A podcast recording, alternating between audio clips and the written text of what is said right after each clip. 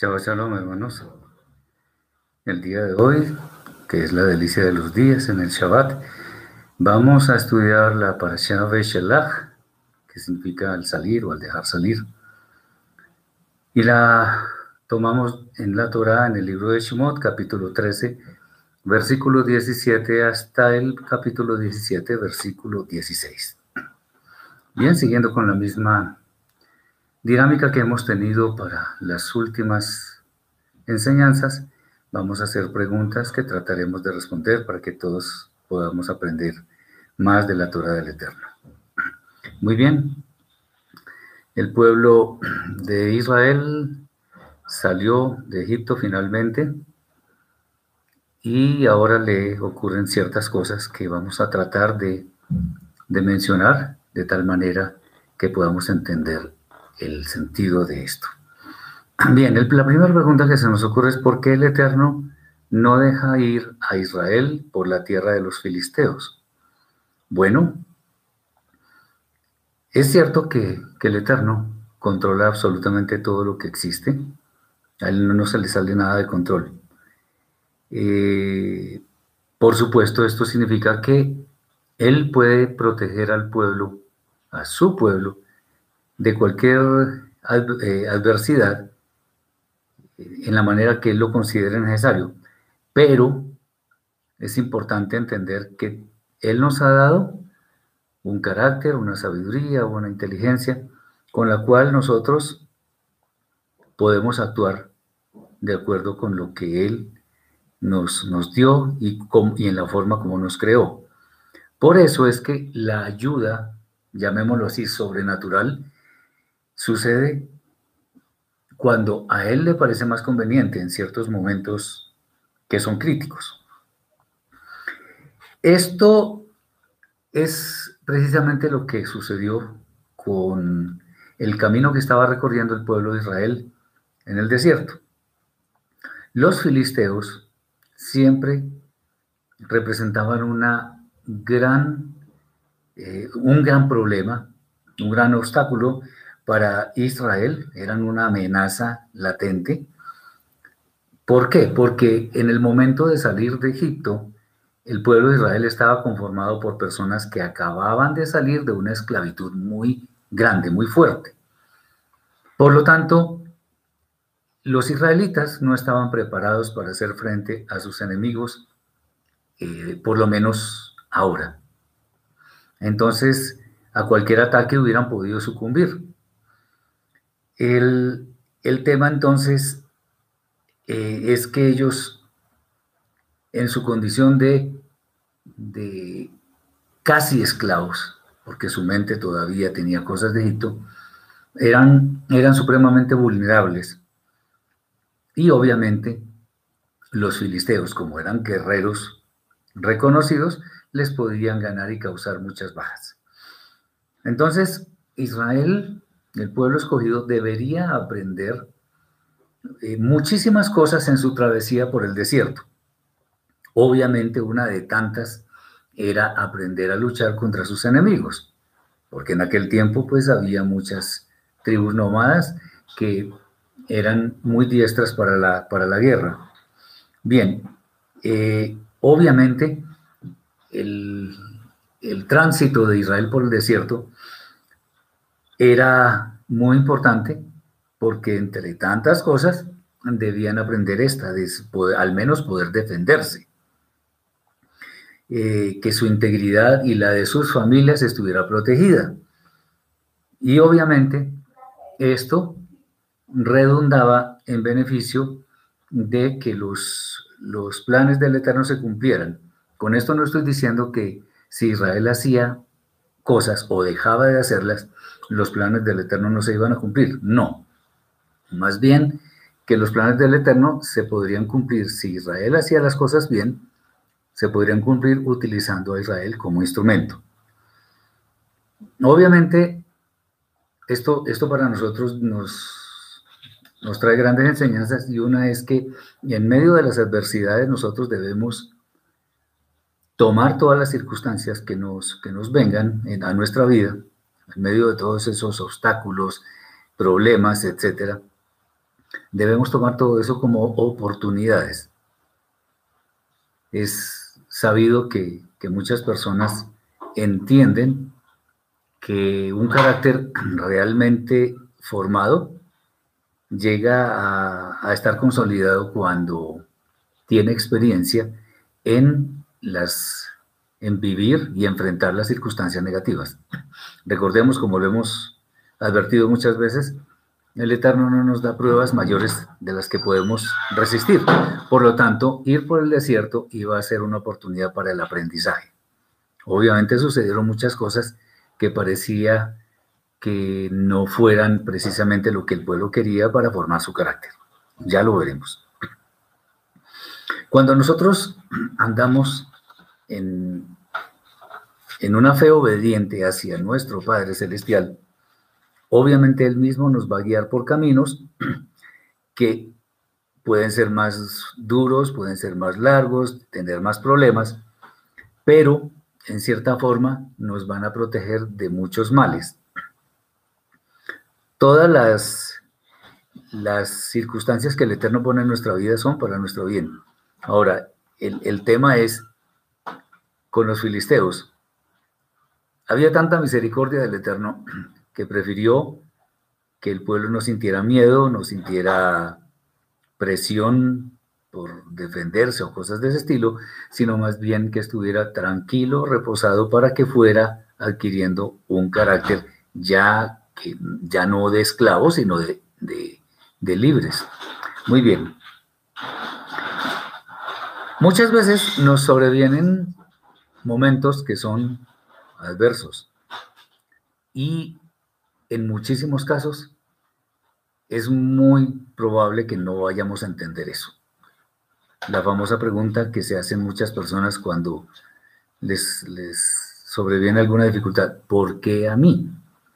Bueno, no, eh, si nosotros tratamos de entender un poco los planes del Eterno, nos daremos cuenta, como dice Rab Shaul en una de sus cartas, la carta de los romanos creo que es 8.28, que todas las cosas nos ayudan para bien eh, si nosotros obedecemos, el Eterno va a estar de nuestro lado sin ninguna duda.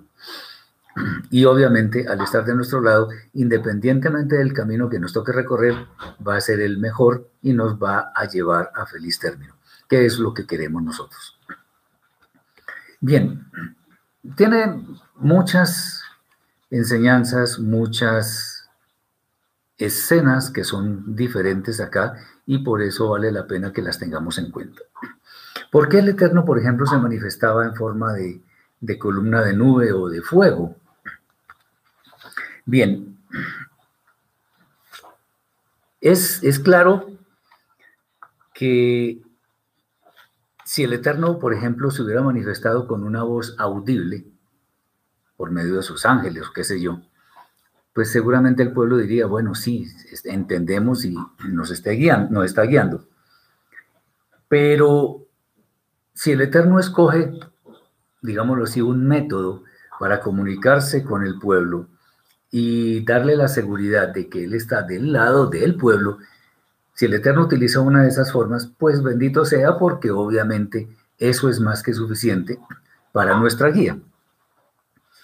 Eh, Obviamente la columna de nube y la de humo, o de fuego, perdón, era sobrenatural.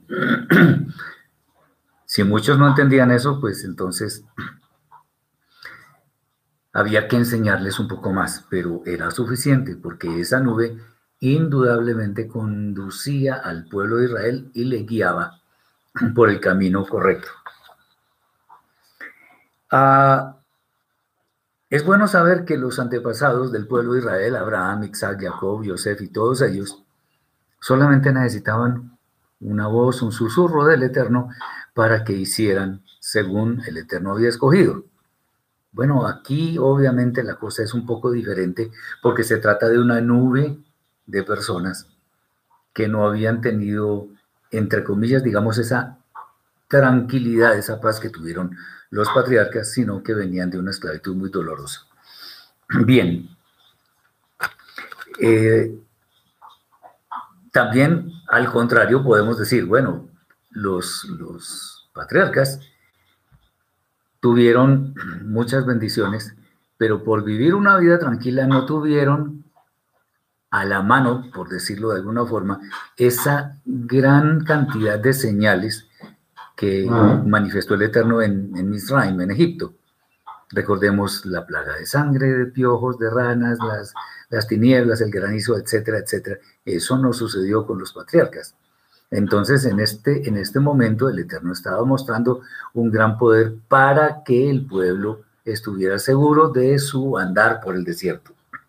Obviamente, y no es para criticar, independientemente de las señales, había mucha incredulidad en el pueblo de Israel, porque el cambio de vida fue muy fuerte. Antes estaban sometidos a todos los trabajos difíciles y ahora estaban yendo libres a un lugar, pero de pronto eso para ellos era novedoso. Obviamente, tantos años de opresión en el pueblo de Egipto eh, eran suficientes como para minar, digámoslo así, un poco la confianza de los israelitas, pero finalmente el Eterno va mostrando poco a poco cómo debe ser la relación con él. Entonces, el Eterno lo que hace es poner en evidencia su presencia con señales visibles como la columna de nube o la columna de, fuego. Eh, obviamente, esto debería ser, porque de hecho es milagroso, debería haber afianzado la confianza de los israelitas en el Eterno. Eh, por supuesto, si él se manifestaba en una columna, ellos deberían creer porque habían visto manifestaciones muy poderosas al salir de la tierra de esclavitud, de servidumbre. Indudablemente eso debería infundir confianza. Eh, y eso simplemente les debería decir, bueno, vamos a obedecer la señal y andar en, el, en la dirección que nos indique. Eh, a nosotros hoy en día esto no nos aplica directamente porque no tenemos unas señales visibles en el cielo en cuanto a que debamos estar transitando por algún camino. Más bien nosotros sabemos que a pesar de que no tenemos una señal muy visible de una columna, tenemos algo que es de vital importancia, es la Rúa HaKodesh, que es la que nos dice, por acá no, por acá sí, esto está bien, esto no está bien, y de todas maneras poco a poco nos está conduciendo a nuestra tierra prometida final, que es la vida eterna. ¿Y qué nos dice la Ruja Kodesh? Vamos a obedecer la Torah porque ella es la que nos va a indicar el camino que lleva a la vida. Entonces, ¿qué debemos hacer nosotros? Un poco a diferencia de lo que hizo el pueblo de Israel, someternos voluntariamente a los designios del Eterno que son los mejores y que siempre nos van a llevar al lugar seguro. Bien, ahora nos encontramos a puertas de una situación verdaderamente difícil. El faraón se arrepintió esta vez con muy conscientemente, a pesar de que habían muerto los primogénitos y todo aquello, pero se arrepintió y dijo, vamos a, perseguir a los israelitas. Y obviamente aún en ese momento los israelitas todavía, eh, todavía tenían la mentalidad de la servidumbre tan dura que habían vivido allí en, en Egipto. Pero había un problema y es que detrás de ellos venían los egipcios y adelante estaba el mar. Un panorama bien difícil. Entonces, si nosotros estuviéramos allí, yo diría que también hubiéramos, nos hubiéramos quejado, hubiéramos llorado, estaríamos aterrados, quién sabe qué otro tipo de manifestaciones, porque la cosa estaba difícil. O sea, el, camino que podría uno pensar que iba a suceder era el camino de la muerte, porque nos iban a atacar por detrás y adelante estaba el mar y, y ahí cómo, cómo se hace. Bien, el problema es que los israelitas en aquel momento solo vieron problemas. Ellos simplemente empezaron a quejarse, a hablar mal. Eh, parece que se habían olvidado de todas las señales que el Eterno había hecho y que los estaba guiando con una columna, milagrosa, por cierto. No, vieron, o sea, se, dedicaron a la inmediatez de las situaciones. No estaban viendo más hacia allá, sino que estaban preocupados por el ya y el ahora, como nos sucede muchas veces a nosotros. Estamos, estamos abocados a, cumplir con algún tipo de, compromiso y no vemos salida ni de lo que vimos, ni, de lo que vivimos hace algún tiempo y hacia adelante tampoco vemos salida. Nos podemos ver como en una encrucijada terrible. Bien. Si nosotros eh, revisamos un poco las plagas que hubo en, en Misraim, podemos afirmar sin lugar a dudas que las señales habían sido suficientes para demostrar el poder del Eterno, bendito sea, eh, en cuanto a poder guiar a su pueblo. Definitivamente eso debía ser así. Y digamos, cuando estamos haciendo exégesis de la escritura, uno podría decir, sí, falta de fe y todo aquello. ¿Qué tal que a nosotros nos hubiera tocado eso? Muy bien. Eh, Jesús dice, la manifestación de la columna de fuego, ¿cuántos años lo acompañó? No tengo ni idea. Pero gran parte de la travesía del desierto, que fueron 40 años, fueron guiados por esa columna de nube. Bien, no, no sé el tiempo exacto, la verdad. Bueno, obvio que la presencia de los egipcios detrás de, de los israelitas no debió ser nada agradable. Los debe haber llenado de pánico, de miedo. Ahora, tampoco en este momento Fíjense lo interesante, más que interesante, lo importante que es tener claras las cosas cuando nos sobrevienen situaciones difíciles. Nadie se detuvo a pensar en por qué el Eterno había permitido esa circunstancia que parecía tan difícil. Bueno, fácil no era, de hecho. En especial porque atrás los egipcios, como ya lo dijimos, y al frente el mar. Y lo que menos se podían imaginar los israelitas es que justamente adelante estaba la salida. Ellos no tenían ni idea. Precisamente por no discernir los acontecimientos, esa mentalidad de esclavos que eh, deseaban la libertad, por supuesto, pero estaban pendientes más de lo inmediato, los Bene Israel no se, no se ponen a analizar al menos un momento en que era lo que debían hacer. Como decimos muchas veces, se preocuparon más de lo urgente que de lo importante. Y esto es una gran lección para nosotros. Cuando nosotros estamos en una encrucijada, a veces decidimos que la mejor opción es, es, solucionar lo urgente. Vamos a ver si realmente tenemos razón. Entonces, en ese, en ese afán, en esa angustia, el entendimiento se les nubló un poco porque lo único que podían hacer era quejarse. Ay, Moshe, ¿por qué nos trajiste hasta acá? Y, allá vienen los egipcios, nos van a matar, mejor dicho. Quejas, quejas y más quejas. Eh,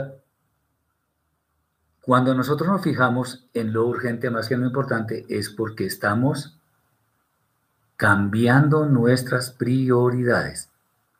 Por supuesto, si hay una emergencia gravísima de, que está en peligro una vida, pues ok, nos, nos, nos, ponemos en la tarea de ayudar. Pero es que eso no solamente es urgente, sino importante. Tengamos en cuenta eso. Pero eh, acordémonos de lo que hemos visto en otras, en otras exposiciones en cuanto a los niveles del alma del Nefesh, Ruach y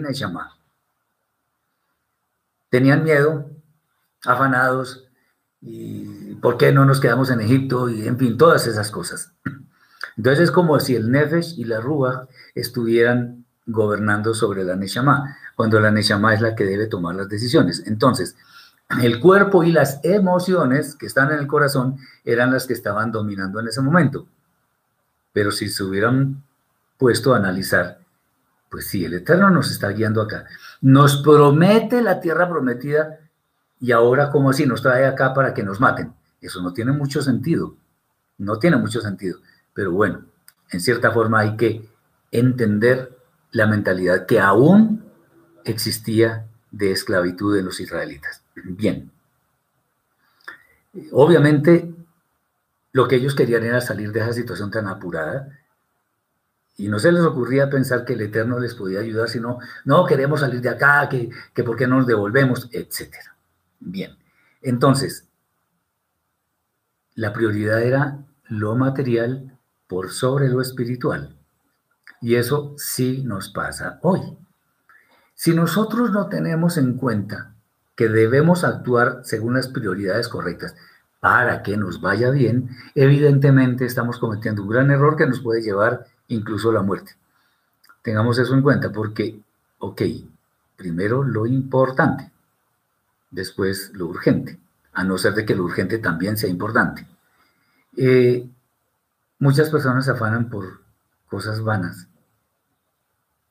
O cuando, lo que hemos mencionado muchas veces, si hay un problema de dinero, de préstamo, lo primero que la gente piensa es endeudarse con otro préstamo. Y resulta que la situación postrera viene a ser peor que la primera. Ojo con eso. Lo segundo, hay personas que para poder salir de un afán dicen una mentira. Y es más, por causa de ese afán, pueden olvidar qué exactamente era lo que decía esa mentira. Y entonces van fabricando un edificio de mentiras que con cualquier cosa, con cualquier circunstancia se cae. Y el estado de postración puede ser muy grande. Tengamos mucho cuidado con esto, hermanos, porque la verdad el Eterno nos habla con estos acontecimientos que le sucedieron al pueblo de Israel. Nos está hablando a nuestras almas para que no actuemos igual. Recordemos algo sobre lo que hemos hecho mucho énfasis en anteriores eh, charlas, en exposiciones. Eh, hay, digamos, tres tipos de personas.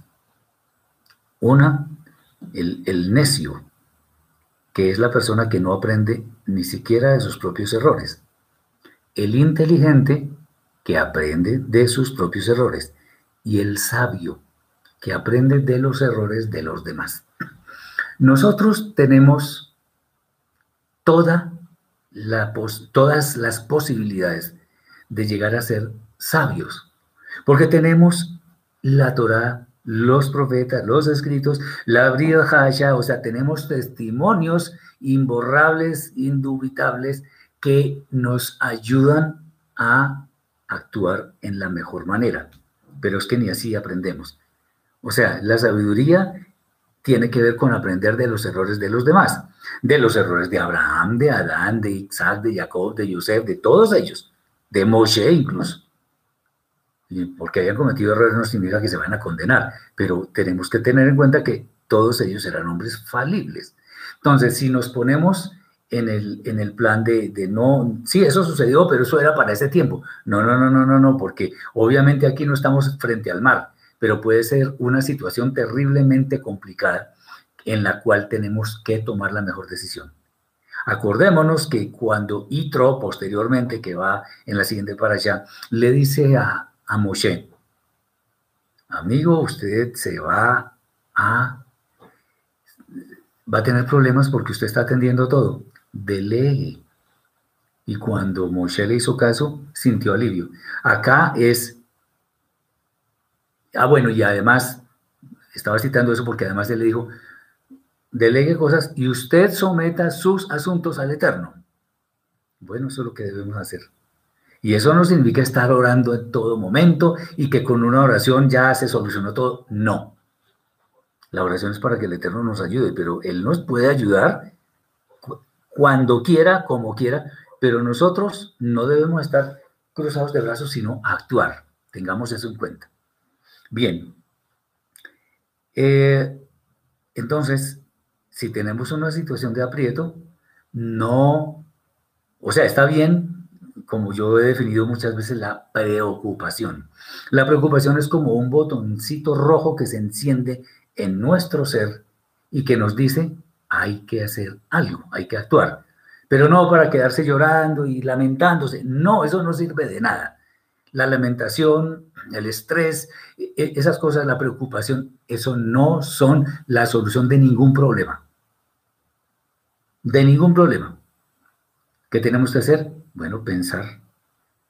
Pedirle al Eterno, sí está bien, que nos ayude a ver la salida, como dice Rab Shaul, que nos dará junto con la prueba la salida, pero Él no nos va a hacer la tarea. Olvidémonos de eso. Él nos va a ayudar. Entonces, para eso nos dio inteligencia, para que nosotros sepamos discernir, descubrir, encontrar la salida.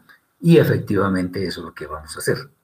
Entonces, si tenemos una situación de extrema dificultad, no empecemos a actuar reactivamente porque eso nos va a traer muchos más problemas.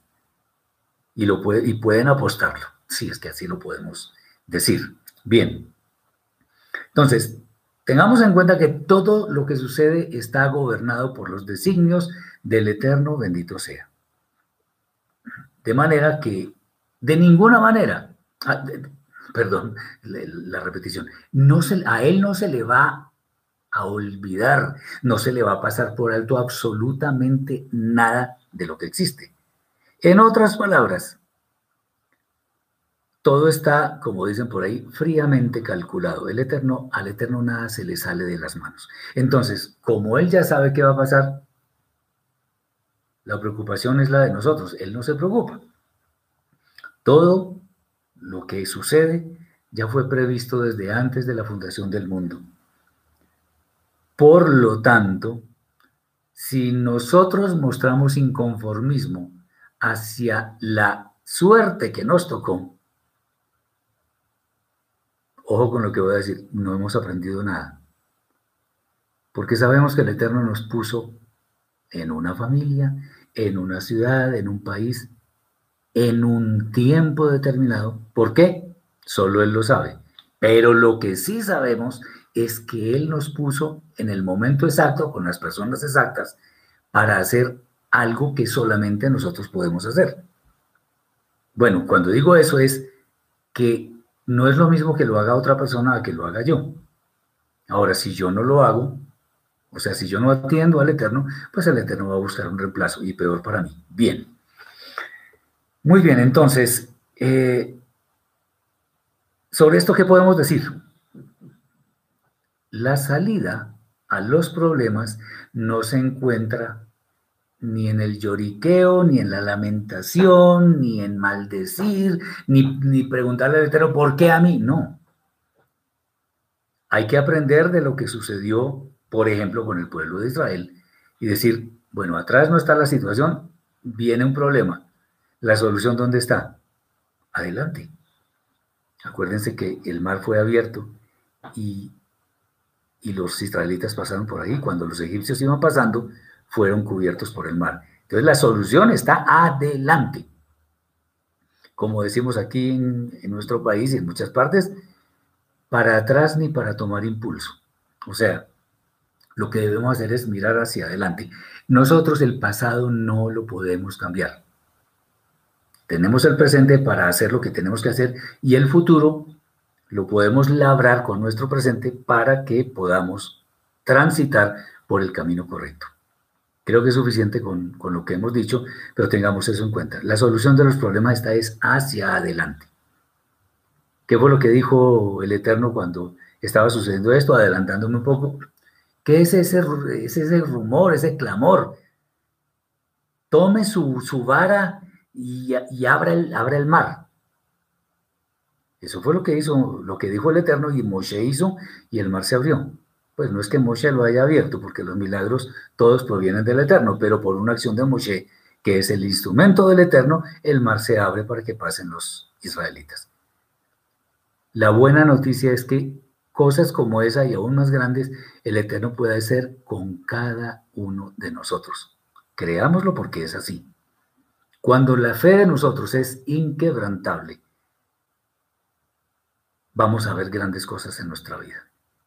Tengámoslo por seguro.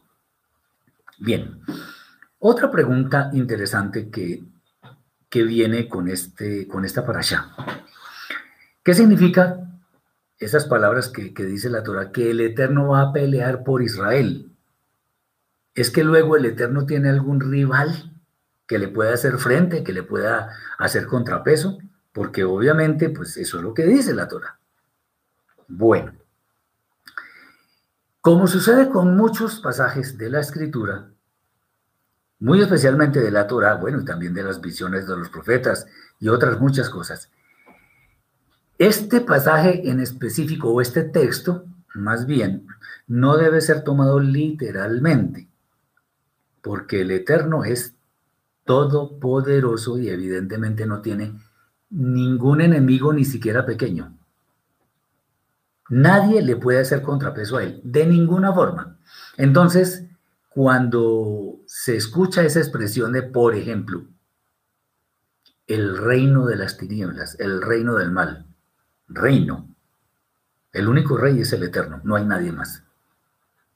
Obviamente cuando venga Yeshua, sí que él va a ser el rey sobre la tierra, porque es el delegado del eterno, pero finalmente quien reina es el eterno.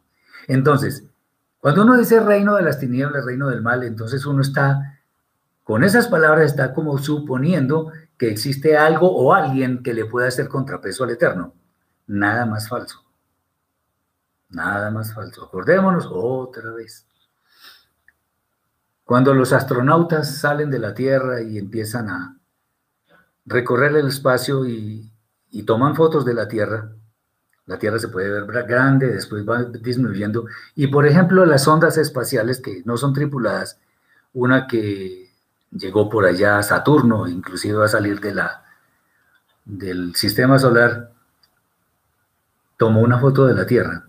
La Tierra era poco menos que un punto ¿no? Entonces, ¿puede haber en la tierra algo o alguien que enfrente al Eterno con alguna posibilidad de éxito? No, no nos engañemos. El Eterno está por encima de todo. Cuando nosotros empezamos a conocer adecuadamente al Eterno, conocer quiero decir, al menos los atributos de Él o algunos de sus atributos, y tenemos claro que el Eterno no tiene enemigos, que Él es todopoderoso y que nada ni nadie se le pueda enfrentar con alguna posibilidad de éxito, ahí entendemos de quién es que vamos a depender, del que todo lo puede. Por eso Él dice en varias partes, ¿acaso hay algo imposible o algo difícil para mí?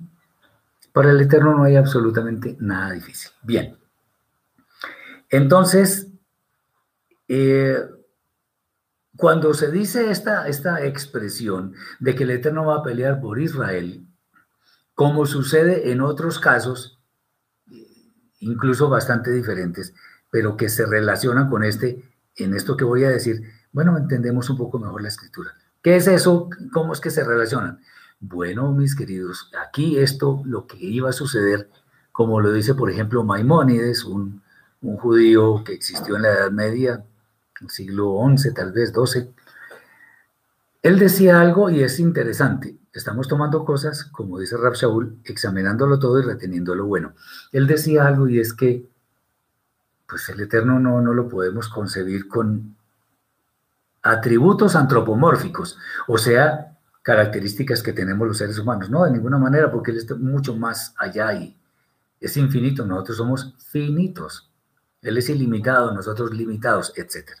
Pero sí, al menos nos, nos da una sugerencia en cuanto a entender este tipo de pasajes, que va a pelear contra Israel, que bajó a mirar a los hombres, que se enojó, que no sé qué. Bueno, esto se debe entender como que el Eterno iba a ser una manifestación irresistible de su voluntad. O sea, ¿qué significa eso? no es que el Eterno vaya a pelear eh, personalmente, sino que el pueblo de Israel, usando sus destrezas, sus armas, eh, su fuerza, iba a pelear y el Eterno iba a propiciar que ellos obtuvieran la victoria. Por eso es que él dice que va a pelear con Israel, porque en cierta forma, al decirlo así, pues no me gusta, no me gusta ser tan absolutista en estas cosas, pero por lo menos ahí podríamos decir, él está dando la garantía de que Israel va a prevalecer. Es simplemente eso. Pero nunca tomemos este tipo de pasajes en forma literal porque no vamos a entender muchas cosas. Obviamente allí no se iba a dar un encuentro físico en que el Eterno, con forma de no sé quién, iba a tener una fuerza impresionante, iba a vencer a todos los enemigos. No. El pueblo de Israel iba a luchar y ahí iba a prevalecer. Entonces, de aquí podemos entender algo muy importante y es que cuando el Eterno hace explícita alguna acción que va a tomar, como lo que acabamos de decir, como una manifestación de su voluntad, ¿Eso qué significa? Que nada ni nadie la puede resistir. O sea, el Eterno cuando dice algo, eso se cumple y no hay vuelta atrás. Por ello es que la victoria del pueblo de Israel iba a ser un hecho. Bien. Entonces, ni el pueblo, ni el pueblo de Egipto, ni los filisteos, ni ninguno, si el Eterno estaba peleando del lado de Israel, iban a poder vencer al pueblo escogido. Muy bien. Entonces, si el Eterno dice algo, eso lo cumple. Acordemos por allá en el profeta Yeshayahu, capítulo 55, versículo 8, si no estoy mal, donde dice que, bueno, 55, 8, no, por ahí cerca, donde dice que la, que la palabra de él no vuelve vacía, sino que hará lo que él dice. Entonces tengamos eso muy claro. Eh, si él nos dice que va a estar con nosotros y nos va a bendecir si nosotros le obedecemos, absolutamente nadie puede impedir que eso sea así. Entonces, de manera análoga, similar a como el Eterno peleaba del lado de Israel, ahuyentando sus enemigos, con nosotros va a ser algo similar va a ser algo, eh, algo parecido, no porque estemos en lucha física ni nada, pero si nosotros permanecemos fieles en, su, en la obediencia fiel a Él, entonces nos va a ir bien. Y nuestros proyectos que son armoniosos con la Torah se van a cumplir. Bien, entonces no es que el Eterno esté eh, peleando físicamente, sino debemos entenderlo como ya lo hemos mencionado. Bueno, Esta también, este es un, este es un tema interesante y es bueno insistir sobre él. Y es, ¿por qué el Eterno le recrimina a Moshe el clamor del pueblo? Al fin y al cabo no es al Eterno a quien hay que acudir, hay que, hay que pedirle. Suena como raro, ¿verdad? Que si el pueblo empieza a quejarse, empieza... Bueno, y entonces, ¿a quién más le pedimos? Bueno, eh, el asunto es que el Eterno lo que no está aprobando en ese momento es la falta de fe del pueblo. Ya tenían muchas señales que el Eterno había mostrado con su gran misericordia, pero también con gran poder irresistible para los egipcios. Ya había hecho muchas pruebas. Y entonces, ¿qué pasa? ¿Será que se le acabó el poder o se le olvidó? O No. Bien, si Él, el Eterno, nos promete que va a estar con nosotros, de ninguna manera eso va a cambiar. Eso no significa que es que todo nos vaya a salir bien, por supuesto. No, puede haber cosas que, salgan mal, que fallemos y esto, pero nos levantamos y seguimos. Fíjense, estaba el, el Yam Suf, el mar, el que mal llaman mar rojo. El Yam Suf estaba adelante. Y el mar es algo de respeto. Y si se ve solo el, oleaje y todo aquello, pues la incertidumbre, la angustia, el estrés, el miedo, se debía apoderar de todos los israelitas. De hecho, ni siquiera Moshe, porque eso no lo dice la Torah, ni siquiera Moshe vio la oportunidad que había en el mar. Él no la vio. Porque el Eterno mismo le dice a Moshe, bueno, ¿y qué es esto? ¿Qué es ese clamor? ¿Qué es eso que estoy escuchando? A ver, ¿qué es lo que pasa? Pues claro que el Eterno ya sabía, por supuesto. Entonces, pues sí, el pueblo estaba desesperado y lo que, lo, que veían era que iban a morir. Bien, precisamente en estas circunstancias es que el Eterno les dice, avancen. Esto podría ser algo que es casi que absurdo. ¿Cómo así? Avancemos, el mar está ahí, pues nos vamos a morir. Sí, ahí es donde está la solución Acordémonos otra vez, lo que vemos como problema no puede. Sin duda es una oportunidad, o en la gran mayoría de las veces es una oportunidad. El mar estaba ahí y efectivamente era por el mar por donde iban a pasar. Tengamos en cuenta que lo que puede parecer para nosotros absurdo, no lo es para el Eterno. Acordémonos cuando Sarai y Abraham, que el ángel les, anuncia que van a tener un hijo, lo primero que se les ocurrió fue reírse. ¿Cómo así nosotros tan viejos? Tan viejos humanamente hablando, pero para el Eterno no es nada imposible. Eh, Jesús dice un ejemplo para este tiempo, cómo podemos ver por la emuná, ver más allá de la dificultad como un cáncer. No, pues es que depende, porque hay enfermedades que, pueden ser de, no retorno y médicamente pues es, claro que, que, no hay solución. Sin embargo, ha habido no un caso, muchos casos en los cuales una persona que ha sido desahuciada vuelve a la vida y, sana. Esos son, esos son, ahora no estamos diciendo que a todo el mundo le pase, pero son personas que de alguna manera durante su enfermedad, por dura que sea, están tranquilas. Y entienden que eso es de signo del Eterno. Acordémonos los tres amigos de Daniel cuando los metieron en el horno. Ellos dijeron, sabemos, rey, que el Eterno nos puede salvar. Eso no tenemos ninguna duda.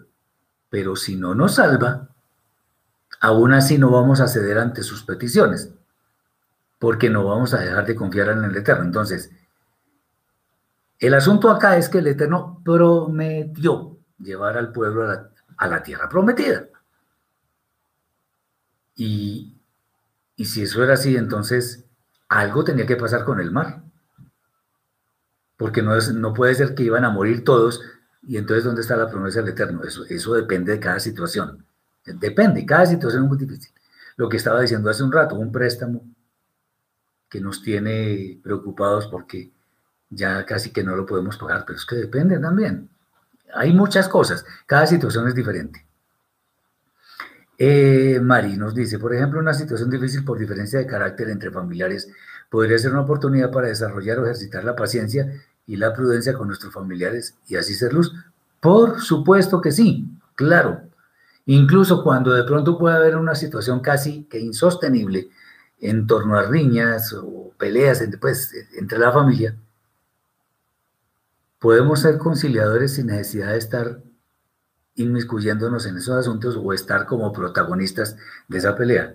Lo que pasa es que las situaciones desesperadas no significa que vemos el mar. No hay situaciones muy difíciles que a veces nosotros vemos que de pronto no tenemos el control, pero él sí lo tiene. Entonces, ¿a quién acudimos? A él que nos permita dar una palabra sabia, que nos permita ser conciliadores y seguramente la situación va a mejorar. Hay muchas, hay muchas cosas. Eh, ahora, la otra cosa es para Jesús, depende a quién le dé el cáncer. A un creyente o a un no creyente. Si, el creyente, si al no creyente le da, pues él pensará que solamente existe la muerte. Y en muchos casos va a ser así. Pero un creyente no debería estar pensando que porque tiene X o Y enfermedad, entonces ya se va a morir. ¿no? ¿Por qué? Hay que pensar que el Eterno tiene planes. A no ser de que Él nos diga, bueno, ya llegó tu tiempo y, y nos vemos dentro de poco. Entonces, ese es el tema. No podríamos dar como una especie de receta porque no la hay.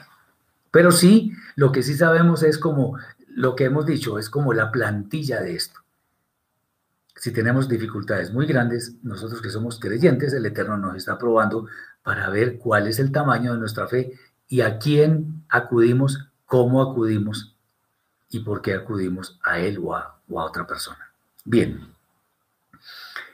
Eh, como el Eterno tiene dominio de todo lo que existe, pues Él ya sabía que iba a pasar después. Él no tiene limitaciones. Eh, interesante, algo que yo escribí en, torno a esto, y es que el Eterno no mira hacia atrás. Claro, obviamente el tiempo para Él no existe, pero es como una forma de que nosotros entendamos que las soluciones no están atrás, sino adelante. La solución del problema es con lo que tengo disponible para que el problema se solucione.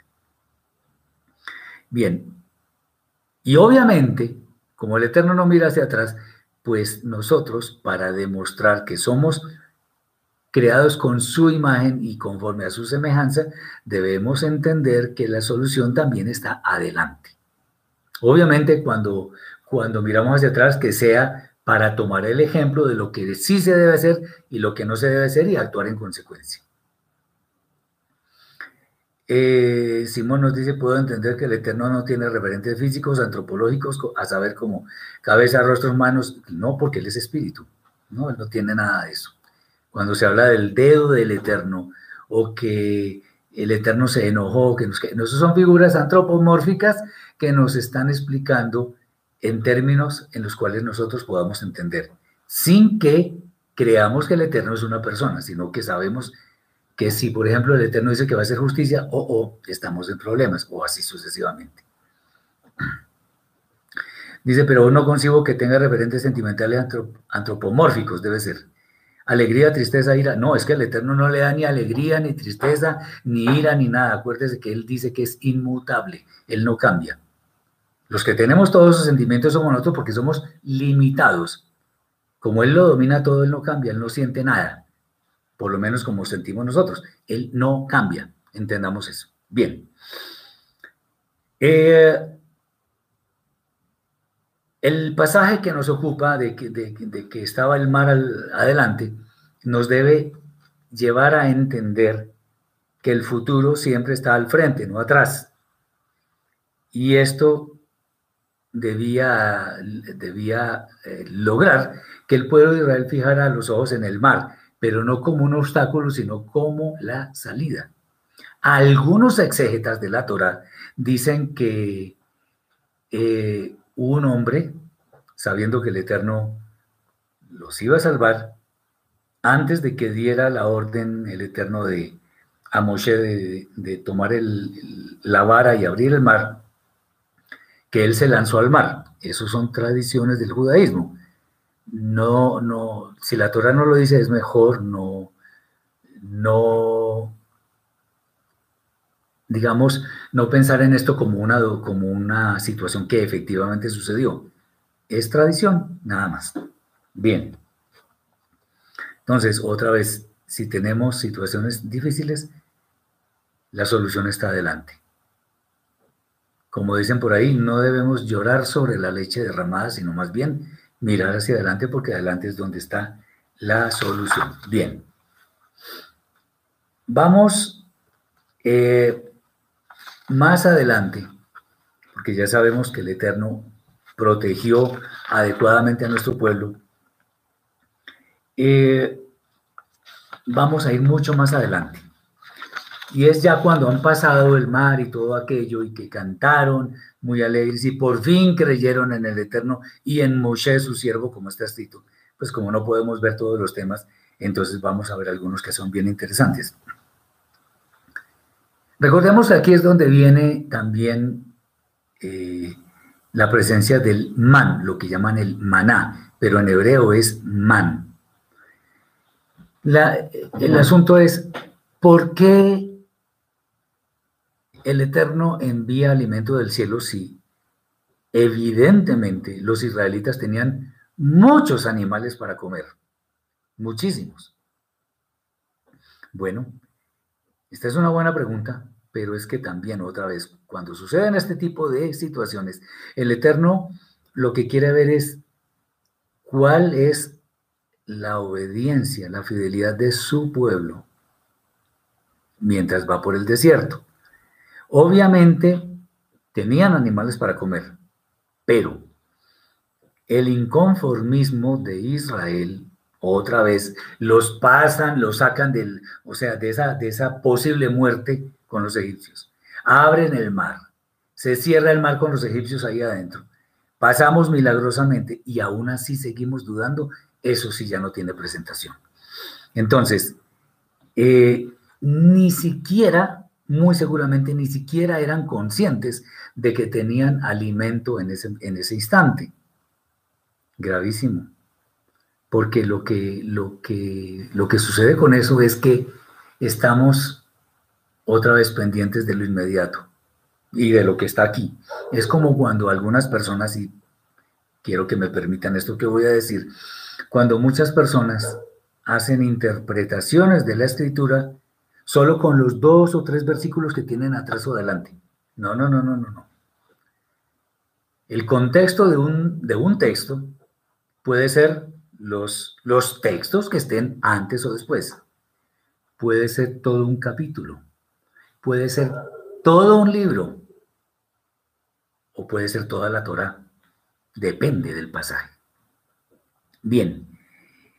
Eh, ellos clamaron otra vez por lo que había en Egipto. Ay, las cebollas, no sé qué cosas. ¿Por qué? Porque la mentalidad de esclavos todavía seguía arraigada en las mentes del pueblo escogido.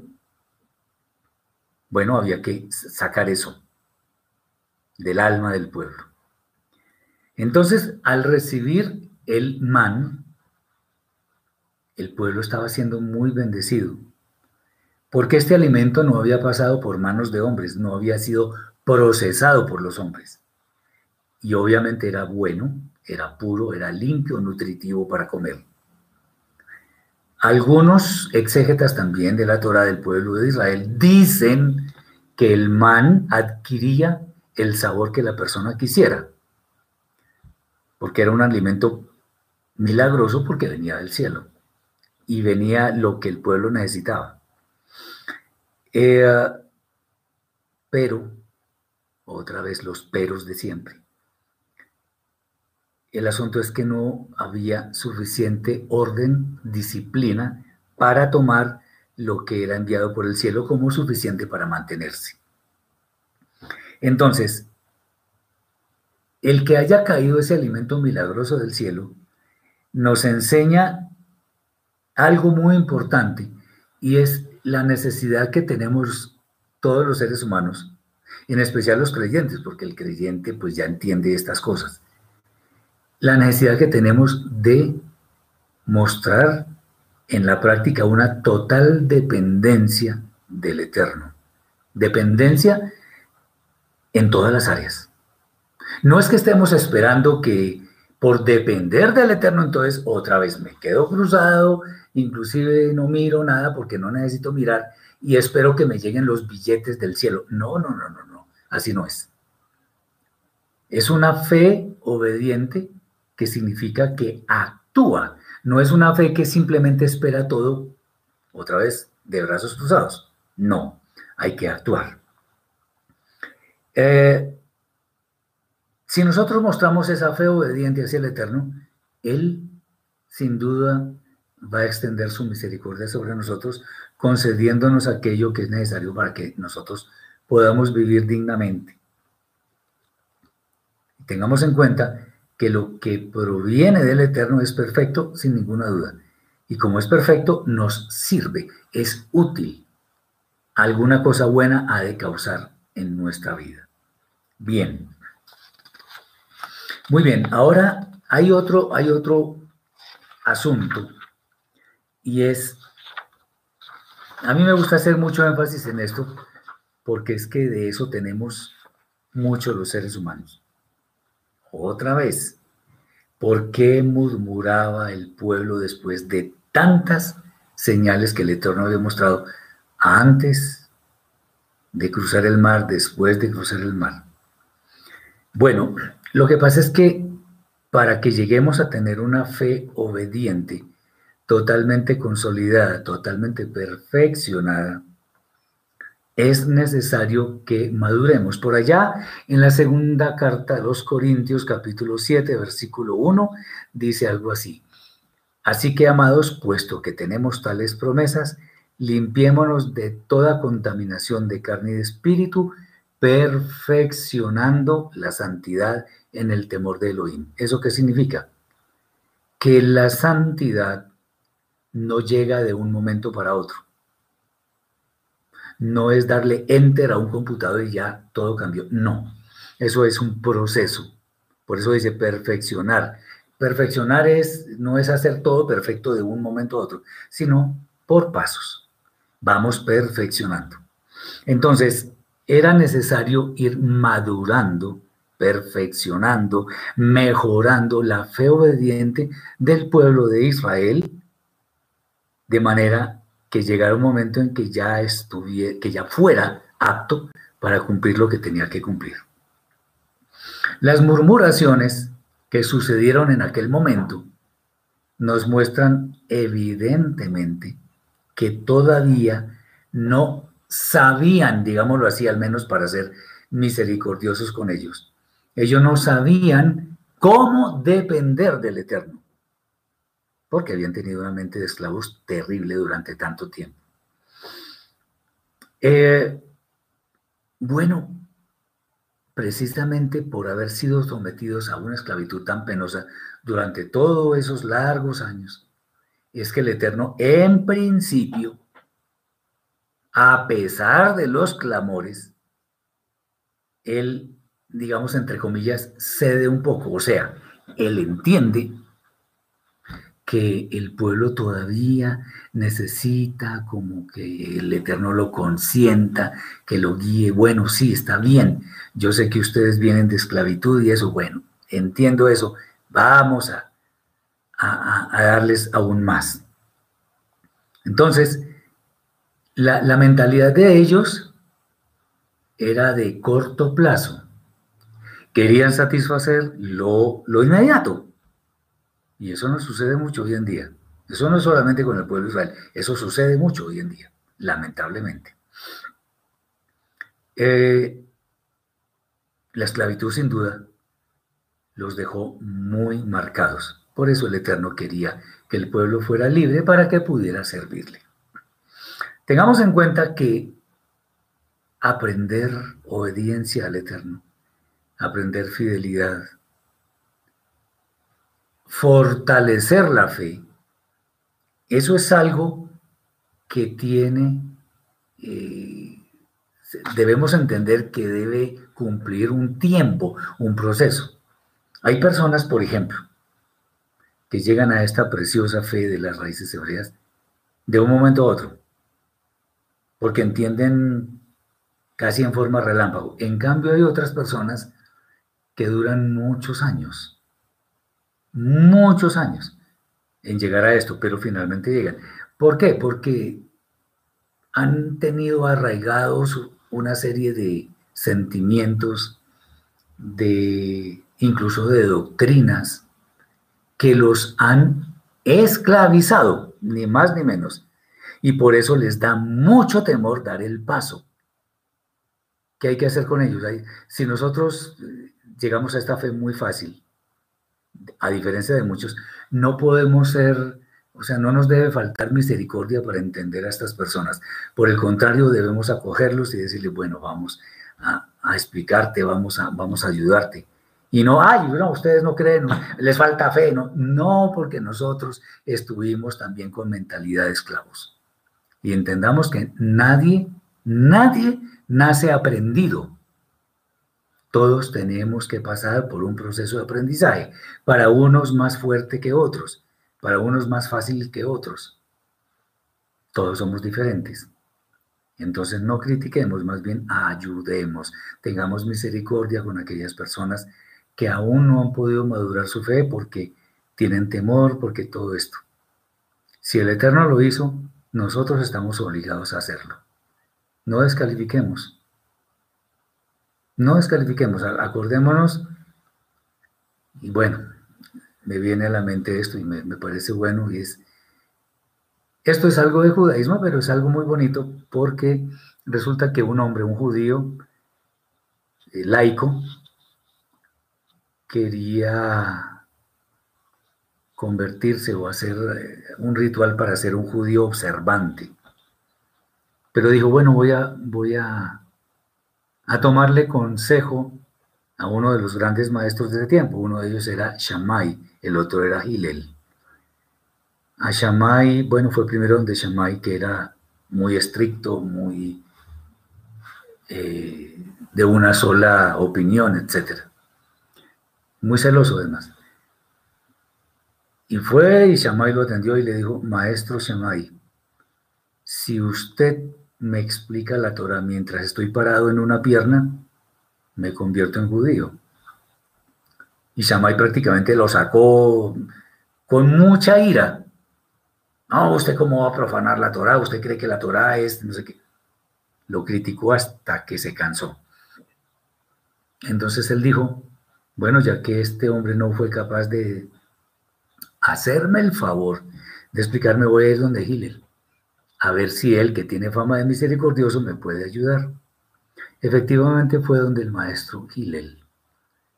Y le dijo lo mismo, maestro Gilel, si usted me explica la Torah mientras estoy parado sobre una pierna, yo me convierto al judaísmo. Y Gilel no lo regañó, sino le dijo, lo que no quieras, lo que no te guste a ti, que te hagan, no se lo hagas a tu prójimo. El resto es comentario. Ve y aprende. Y este hombre se convirtió al judaísmo viendo el testimonio de este hombre. ¿Por qué estamos trayendo a colación esto? Por lo que estamos diciendo. Debemos ser misericordiosos con las personas que han venido de mucho tiempo en ciertas religiones, en ciertos movimientos, y les cuesta mucho trabajo entender el tema de las raíces hebreas de la fe. Con esto no quiere decir que quienes estamos involucrados en este camino tan hermoso seamos los sabios entre los sabios. No de ninguna manera. Nosotros tuvimos que aprender y seguimos aprendiendo. No somos, al menos yo no me considero nada especial, yo soy un siervo más. Pero ¿cuál es el tema? Si nosotros entendemos que las personas todas tienen diferente eh, tiempo para vincularse a esto, es una bendición, porque vamos a poder transmitir la Torah como el Eterno quiere y no como a nosotros se nos ocurre. Entonces nos dejamos enseñar del Eterno, dejamos que la luz del Eterno llene nuestra alma y eso es lo que vamos a esparcir hacia los demás. Vale más una palabra de misericordia que una de señalamiento. Tengamos esto en cuenta. Entonces el pueblo estaba murmurando y el Eterno fue misericordioso en gran manera y dijo, bueno, sí, ya les mostré muchas señales, pero estos pobres todavía siguen pensando que Egipto es lo mejor.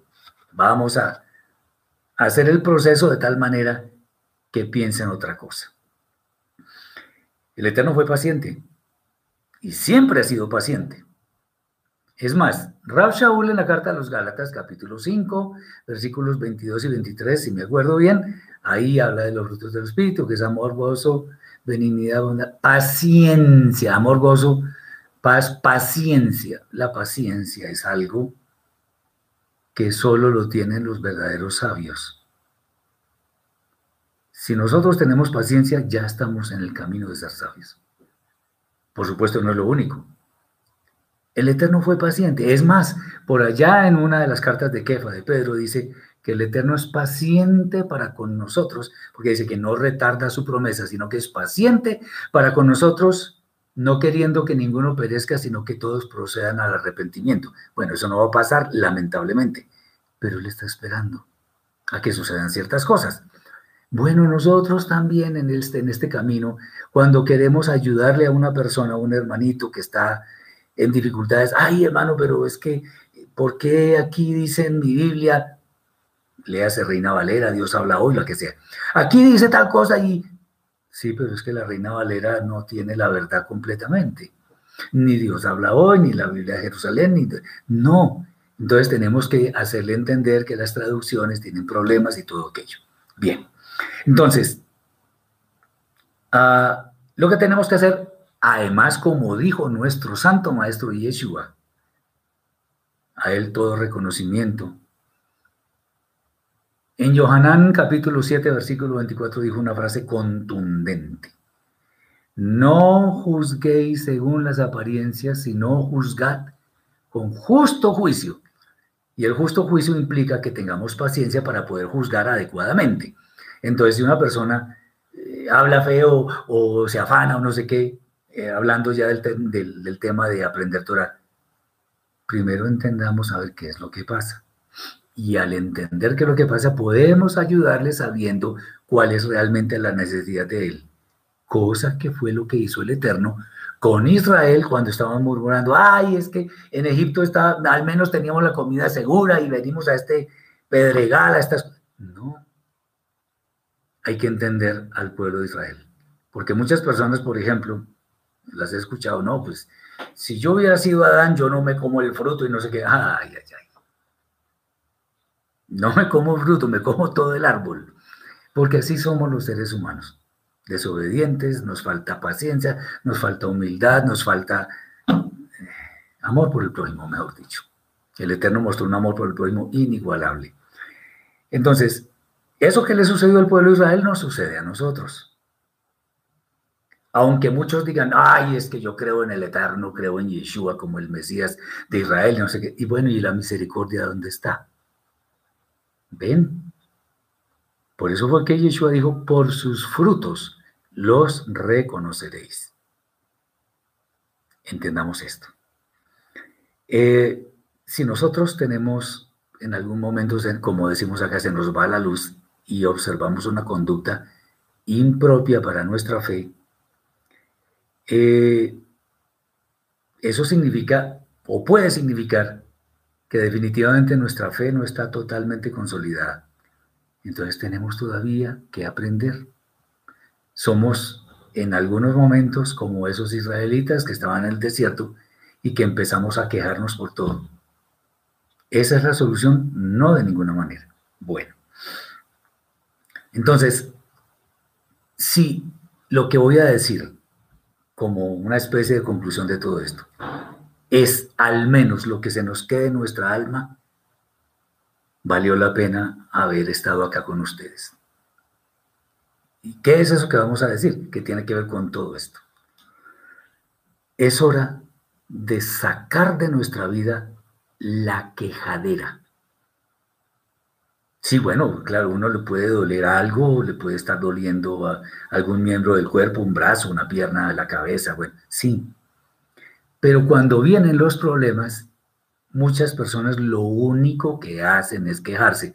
Y hay miles, hay millones de personas que observan eso. ¿Qué debemos hacer?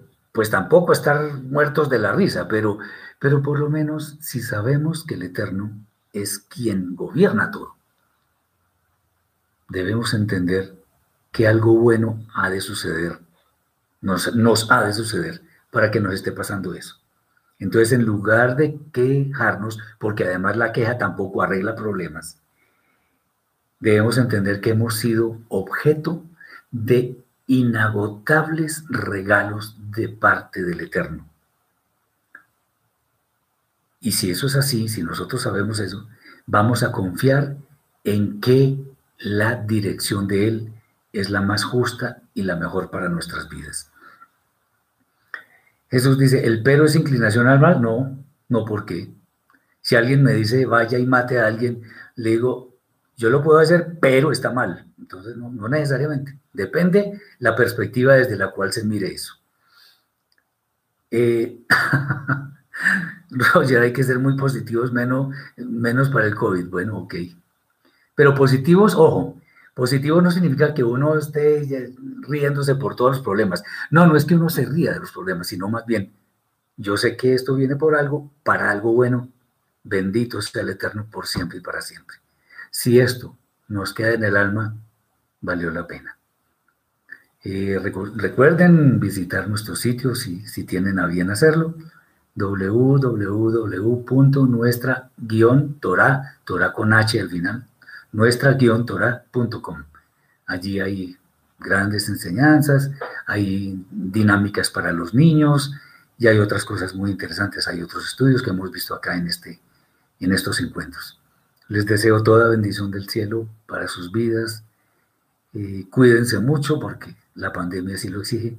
Espero que el Eterno los bendiga, los sobreabunden bendiciones en este día de Shabbat, que es la delicia de los días. Shabbat Shalom para todos.